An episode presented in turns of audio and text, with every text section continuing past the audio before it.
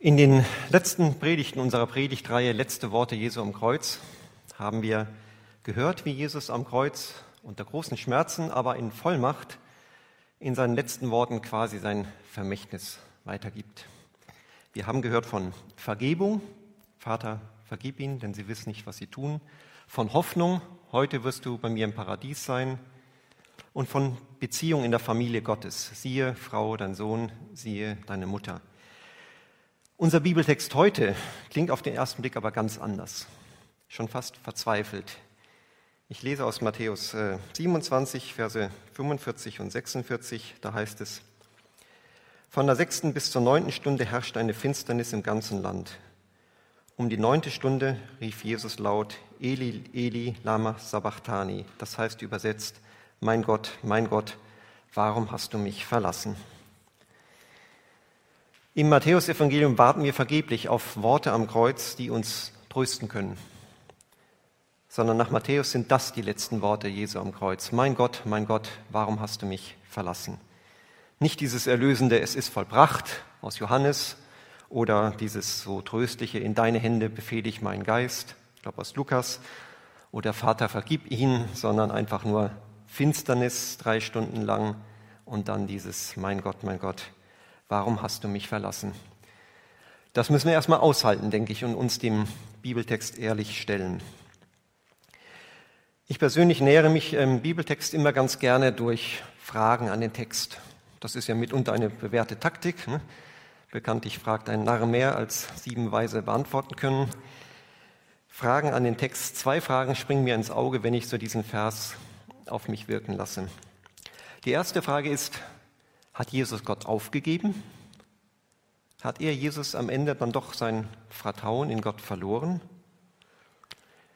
Denn gerade aus der liberalen Theologie hört man manchmal ja Folgendes. Äh, Jesus war ja schließlich auch nur ein Mensch.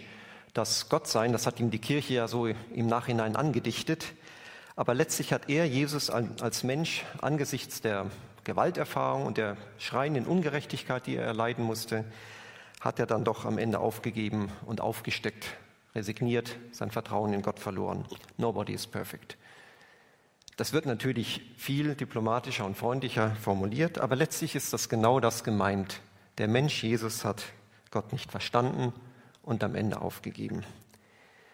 Und auch in unserem aufgeklärten 21. Jahrhundert nehmen viele Menschen doch immer wieder Bezug auf das Kreuz Jesu und nehmen das so, definieren das so als, ja, wie sagt man, die vielen Kreuze Jesu in der Welt. Das hört man oft. Da, wo Kampfgebiete sind, Unterdrückung, Terror und so weiter, Krieg, dort findet man diese Kreuze.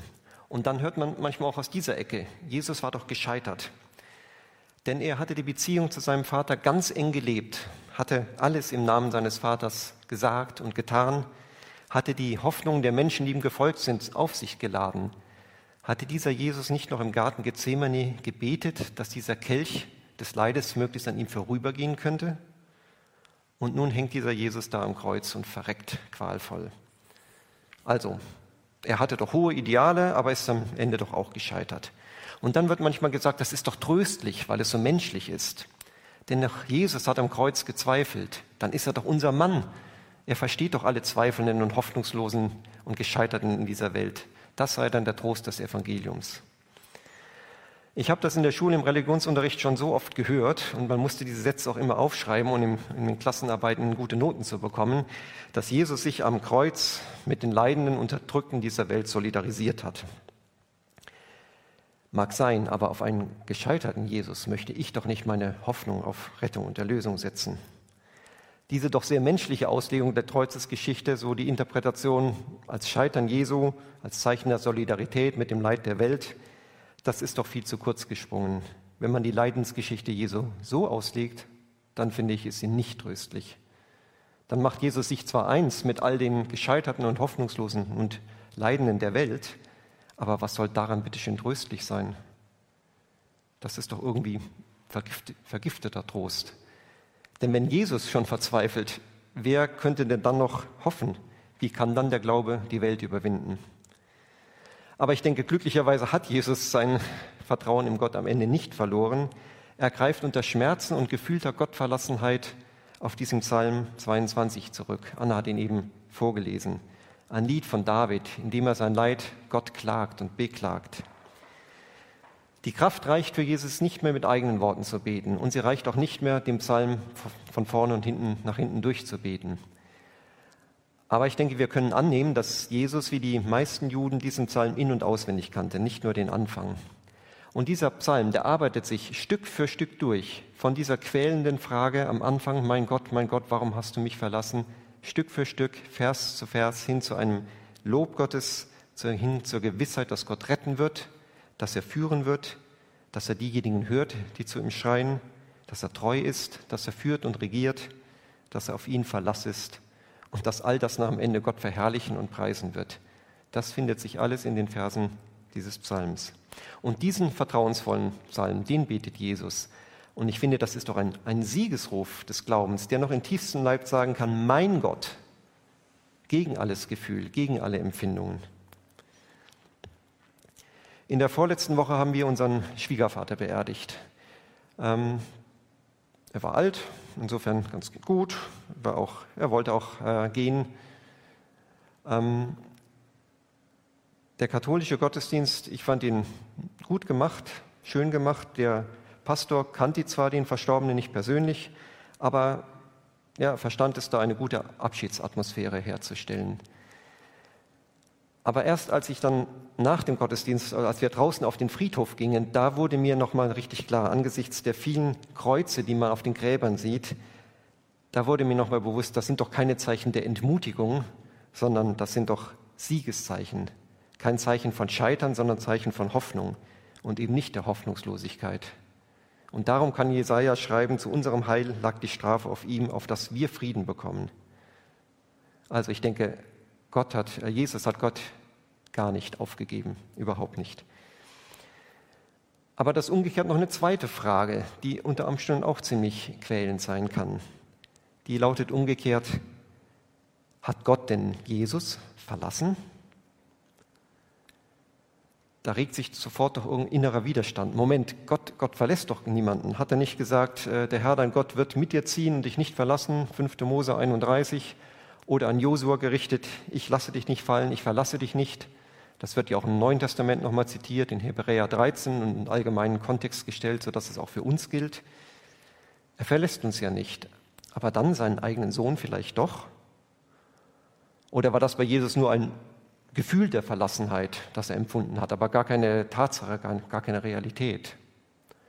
Oder ist das letztlich nur eine belanglose akademisch-theologische Frage, ob das nur ein Gefühl war oder, oder Tatsache war. Wen interessiert das? Nun, zunächst mal ist offensichtlich, Jesus wurde von den Menschen verlassen. Alle, die ihm vorher noch jubelnd zugerufen, zugejubelt hatten, die sind auf einmal weg. Traurig genug. Erinnerst du dich noch an eine Situation in deinem Leben, wo du verlassen warst, wo gute Freunde dich aufgegeben haben, dich abgelehnt haben, dich im Stich gelassen haben, wo du vielleicht Hilfe gebraucht hast, aber sie nicht bekommen hast, wo alle sich gegen dich gestellt hast, wo du auf einmal allein warst, verlassen, vielleicht auch beschämt. Was hat das in dir ausgelöst? Was, was hat das mit dir gemacht? Was hast du dabei empfunden? Was hat das vielleicht auch mit der Beziehung zu deinen Freunden gemacht? Und so ähnlich ist das auch äh, bei Jesus. Er stirbt, auch verlassen von seinen Jüngern. Die gehen bis auf Johannes vielleicht, auf sichere Distanz, was ja total verständlich ist angesichts dieser brodelnden, aufgeladenen Situation. Dafür haben sich neue Menschen an seine Seite gestellt, die Spötter.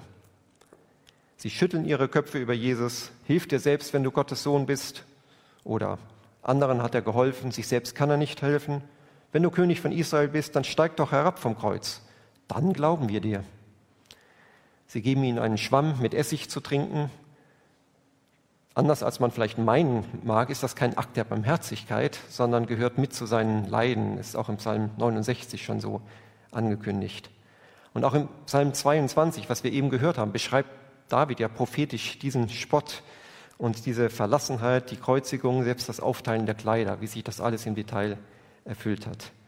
Also Jesus stirbt verlassen von den Menschen, aber auch verlassen von Gott ja? Nein? Vielleicht? Also ich persönlich denke, dass in dieser tiefsten Stunde der Kreuzigung tatsächlich Jesus auch von seinem himmlischen Vater verlassen wurde, sogar verlassen werden musste. Dass es also nicht nur ein trügerisches Gefühl war. Ich habe mich mit dem Gedanken lange schwer getan, aber warum wurde Jesus von Gott verlassen? Die Antwort darauf finden wir auch in dem Psalm 22, interessanterweise, Vers 4, wo es heißt, Du Gott bist heilig, der du thronst über den Lobgesängen Israels. Weil Gott heilig ist, kann er Sünde einfach nicht übersehen und übergehen. Jesus ist wirklich in diesem Moment von Gott verlassen, weil er ja keine eigene Sünde hatte, aber die Strafe für die gesamte Sünde der gesamten Menschheit tragen musste. Und demzufolge vom heiligen Gott, neben dem keine Sünde existieren kann, verlassen wird, verlassen werden musste. Ich denke, was in dem Moment des Kreuzestods vor sich geht, was diese Verlassenheit für Jesus bedeutet hat, das können wir uns überhaupt nicht vorstellen. Ich meine, Jesus tat ja alle Zeit den Willen Gottes. Er war total eins mit dem Vater. Und dass ausgerechnet er in dieser Stunde von Gott verlassen wird, wie unvorstellbar schmerzhaft muss das für ihn gewesen sein. Ich meine, viele Menschen erleben ja körperliches Leid, Krankheit, Unfälle und so weiter. Darüber hinaus, nicht nur in dieser Pandemiesituation, gibt es, glaube ich, auch vieles seelisches Leid, Einsamkeit, Unverständnis, vielleicht seelische Depression, das Gefühl, von allen unverstanden zu sein. Das kann manchmal schwerer wiegen als körperliches Leid. Aber noch viel schwerer als alles körperliche und seelische Leid zusammen, denke ich, ist es, wenn man wirklich von Gott verstoßen wird, wenn Gott die Tür vor einem zuschließt. Denn in jedem Leid, körperlichen wie seelischen, kann ich ja immer noch zu Gott kommen und kann Gott sagen, mein Leid bringen, weil ich weiß, er versteht mich, er ist gütig und er ist treu. Aber wenn Gott mal verurteilt und verdammt die Tür zuschließt, dann ist das schwerer als alles Leid, wenn es kein, kein Zurück mehr gibt. Und ich glaube, das ist das in etwa, was, was, was Jesus durchlebt. Er, der nie vom Vater getrennt war, geht für uns eine Tiefe, die wir uns nicht vorstellen können, die mit keinem politischen, körperlichen, seelischen oder was immer für ein Leid äh, vergleichbar ist. Er geht dahin, wo die Sünde ertragen werden muss. Und deshalb ergießt sich auch alles auf ihm. Das körperliche Leid, die Schmerzen, die Ohnmacht, das seelische Leiden, das Unverständnis, der Spott unterm Kreuz, die Verlassenheit, die Rache der Frommen. Alles gehört dazu, dass Jesus die Last unserer Sünde trägt. Er hat das durchgemacht, hat das sozusagen vorweggenommen, was Hölle heißt. Von daher denke ich, ja, Jesus, also ja, Gott hat Jesus tatsächlich in dieser Stunde verlassen.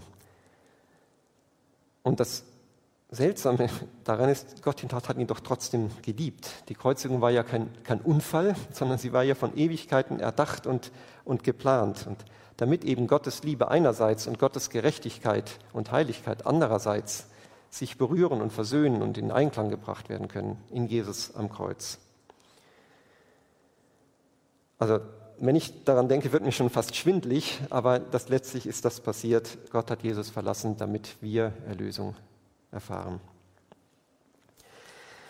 Als Studenten haben wir uns damals seinerzeit in Mathematik und theoretischer Physik durch lange Beweise gequält, ne, durch Sätze und Hilfssätze, Lemmata und, und Herleitungen und Ableitungen, haben das alles gehört und mitgekritzelt und versucht zu verstehen. Und uns trug dann mitunter die Hoffnung durch, dass am Ende des Tages nach all diesen langen Beweisen irgendwann etwas äh, kam, was man sozusagen praktisch anwenden konnte, von der Theorie zur Praxis sozusagen. Insofern, auch wenn der Vergleich vielleicht ein bisschen hinkt, was können wir aus diesem Text heute für unser alltägliches Leben mitnehmen?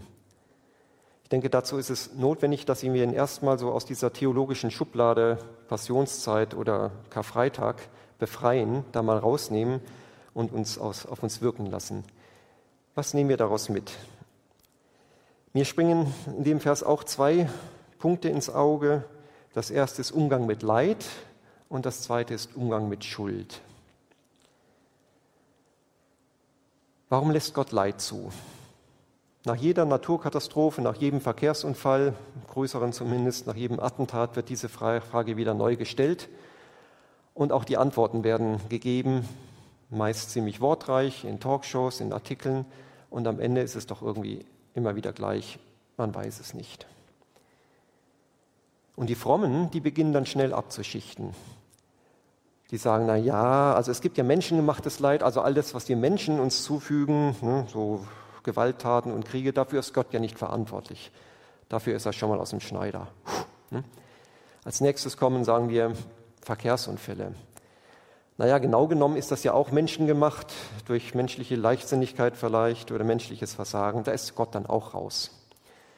Dann kommen Naturkatastrophen, das ist dann schon ein bisschen schwieriger, aber wenn man es genau nimmt, hängt das ja auch mit den Menschen zusammen. Ne? So Klimawandel und so, alle die, die Konsequenzen wie Dürren, Überschwemmungen, ähm, Trockenheit, Buschbrände, was auch immer, das ist ja letztlich auch von Menschen gemacht.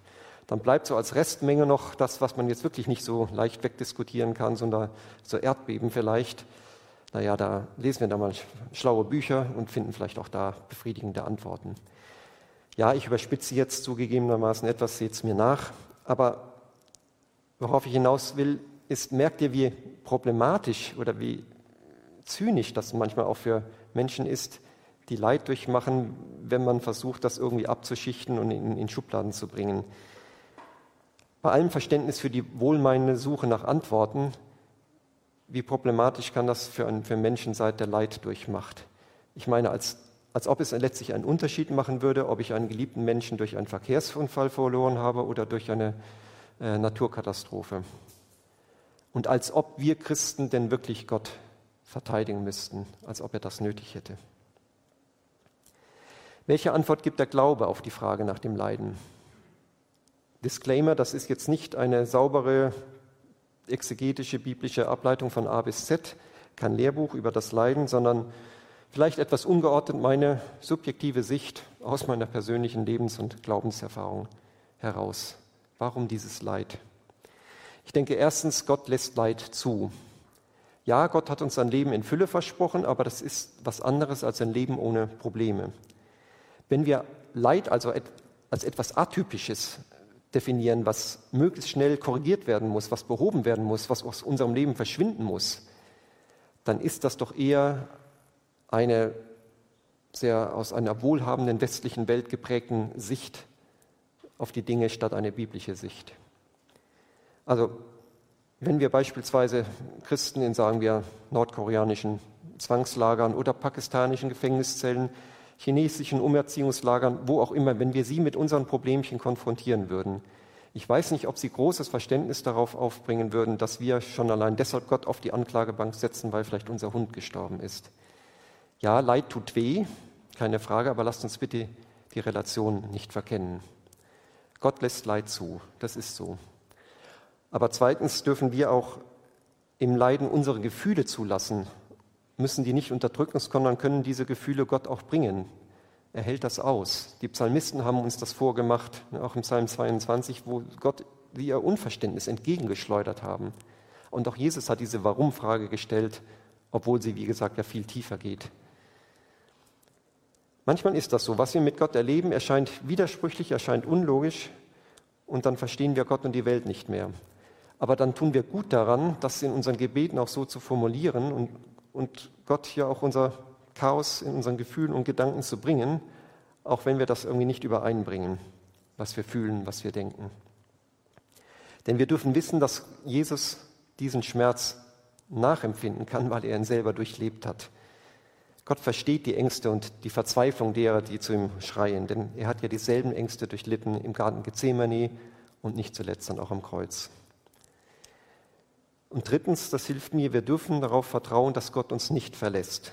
Wir leben im Glauben an einen Gott, mit dem Glauben an die Gewissheit aus Römer 8, Vers 39, dass uns nichts, weder Hohes noch Tiefes, weder Gegenwärtiges noch Zukünftiges von Gottes Liebe trennen kann, egal was passiert. Ich meine, Gott hat die Welt doch ganz sicher nicht geliebt und gerettet und seinen Sohn gesandt, um dann die Menschen zu verlassen, die ihn am dringendsten brauchen. Nein, der Gott, an den wir glauben, ist trotz alles Leids in dieser Welt treu und gnädig. Daran wird sich nichts ändern, auch wenn wir manches nicht verstehen. Und viertens, Gott möchte uns in der Erfahrung des Leidens auch stärken. Das heißt ja neudeutsch Resilienz. Damit wir ihm nicht gleich beim ersten Problem umfallen. Damit wir lernen, Leid auch hoffnungsvoll zu ertragen. Und nicht zuletzt, damit wir auch andere in dem Leid trösten können. Denn wenn wir selbst kein Leid erleiden würden, ja, da könnten wir anderen nur sagen, Leid, sorry, aber verstehe ich nicht, kenne ich nicht, damit musst du schon alleine klarkommen, kann ich dir jetzt auch nicht helfen. So soll es ja nicht sein. Und schließlich fünftens, ähm, auch wenn wir nicht alles verstehen, was passiert, wir dürfen hoffen und sicher sein, dass Gott seinen Heilsplan am Ende verwirklichen lässt. Gott kann aus dem Bösesten etwas Gutes entstehen lassen. Gerade am Kreuz geschah ja genau dieses Wunder, da wo die Menschen, viele Menschen, auch Satan wohl dachten, jetzt sind wir mit diesem Jesus fertig, jetzt haben wir über ihn triumphiert, jetzt ist er am Ende. In diesem tiefsten Punkt, wo er scheinbar am Ende war, da hat er uns doch Erlösung und Auferstehungshoffnung geschenkt. Und ich glaube, da, da hielten irgendwie die unsichtbaren Mächte den Atem an. Also wenn wir uns fragen, warum geschieht so viel Böses? Warum muss ich Leid ertragen? Warum bin ich so einsam? Warum finde ich keinen Partner? Warum können wir keine Kinder bekommen? Warum dieser Unfall? Warum diese Krankheit? Warum habe ich einen geliebten Menschen verloren? Und so weiter. Dann lasst es uns doch so machen wie Jesus. Er hat diesen Psalm 22 gebetet. Der Psalm, der mit dieser Klage beginnt, sich dann aber Stück für Stück, Vers für Vers vorarbeitet zum Lob Gottes hin. Das wäre vielleicht mal eine Anregung für heute. Lies den Psalm mal durch. Vers für Vers, mach dir jeden Vers zu eigen. Überleg, was es in deinem Leben sagen kann, was die Relation zu deinem Leben ist und bete ihn wirklich mal Vers für Vers durch. Ja, ich weiß, manchmal macht uns unsere Seele etwas anderes vor. Sie gaukelt uns Gefühle der Verlassenheit vor. Als ich vor einigen Monaten in diese Überlastsituation geraten war, wo ich nicht mehr schlafen konnte, wo die durchwachten Nächte Horror waren und die völlig übermüdeten Tage danach auch nicht besser, als ich so diesen Burnout vor mir gesehen habe und gesagt gemerkt habe, da steuerst du jetzt so geradewegs drauf zu. Aha, so fühlt sich das also an. Da habe ich doch bei all diesem Gedankenkarussell und bei all diesem Gefühlschaos glücklicherweise keinen Augenblick daran gezweifelt, dass Gott da ist, dass er gut ist und dass er auch mit mir zum Ziel kommen wird. Von daher, wir müssen im Hier und Jetzt nicht alles verstehen. Wenn wir darum ringen, dass Gott doch bitte eingreifen soll, aber er es augenscheinlich nicht tut, dann lasst uns trotzdem an ihm festhalten. Warum? Weil Gott Leid zulässt, aber uns nicht verlässt. Jesaja 49, Vers 15, da heißt es so äh, eindrücklich: Kann eine Mutter denn ihren Säugling vergessen? Bringt sie es übers Herz, das Neugeborene seinem Schicksal zu überlassen? Und selbst wenn sie es vergessen würde, ich, Gott, vergesse dich niemals. Also in aller Not, die du erträgst, ist Gott da und verlässt dich nicht. Und deshalb lasst uns Gott nicht aufgeben, sondern ihm neu unser Leben anvertrauen. Das wäre jetzt so eigentlich ein gutes Schlusswort, oder?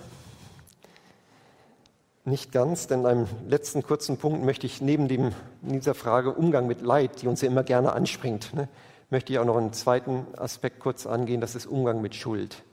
Das ist ja ein Thema, was uns nicht so leicht über die Lippen kommt. Dazu lasst mich eben nochmal zurückkommen auf diese Warum-Frage. Warum, warum hast du mich verlassen? Ich meine, ist das denn die Frage eines Ratlosen? Warum, warum? Nein, denn die Antwort auf diese Frage ist doch letztlich ganz einfach. Sie lautet für dich und für mich. Jesus ist in die tiefsten Tiefen unseres Lebens gegangen, damit wir Erlösung bekommen, damit er dein und mein Retter ist. Ich meine, unsere Rettung war ja keine Sache am runden Tisch, so kein politischer Deal zwischen, sagen wir, Jesus und Satan, die da irgendwas ausgedealt hätten, was keinen von den Beteiligten wirklich etwas gekostet hätte, so wie wir es in der Politik vielleicht manchmal merken, sondern es hat ja Jesus was gekostet, nämlich sein Leben. Und von daher dürfen wir diesen Schrei am Kreuz, mein Gott, mein Gott, warum hast du mich verlassen, den dürfen wir sehr persönlich nehmen. Denn Jesus wurde deshalb von Gott verlassen und getrennt, damit wir Gnade und Vergebung erfahren dürfen, damit wir ein neues Leben bekommen und eine untrennbare Liebesbeziehung mit Gott. Von daher, ja, mein leidenschaftlicher Appell, komm heraus aus deiner Höhle, komm heraus aus deinem Versteck. Tritt den Anspruch der Sünde, der dunklen Mächte über dein Leben ab. Wenn du merkst, dass du in einer Situation gefangen bist, dann darfst du sagen, ich gehöre nicht mehr ihnen, sondern ich gehöre jetzt dem, der mein Leben für mich gegeben hat, der mich erkauft hat, für Jesus Christus. Ich möchte sein Eigentum sein. Jeden dunklen Gedanken, den ganzen Mist der Sünde, den ganzen Ballast kannst du abwerfen, kannst du unter dem Kreuz ablegen, weglegen, kannst sagen, mein Gott, auch meine Sünde hat dich ans Kreuz gebracht. Aber ich gehöre dir, ich will nicht mehr für die anderen leben, für die Sünde leben, sondern für dich. Und dann darfst du jeden Tag neue Schritte mit ihm gehen. Und das ist mein Wunsch. Werde doch frei unter dem Kreuz Jesu, dass Gott in deinem Leben wirklich neu Herr sein kann, dass seine Herrschaft über dein Leben anbricht. Und du wirst merken, das führt zu neuen Freude, das führt zur Freude, weil Gott uns angenommen hat, weil Gott unsere Schuld ausgelöscht hat und weil Gott treu bleibt. Amen.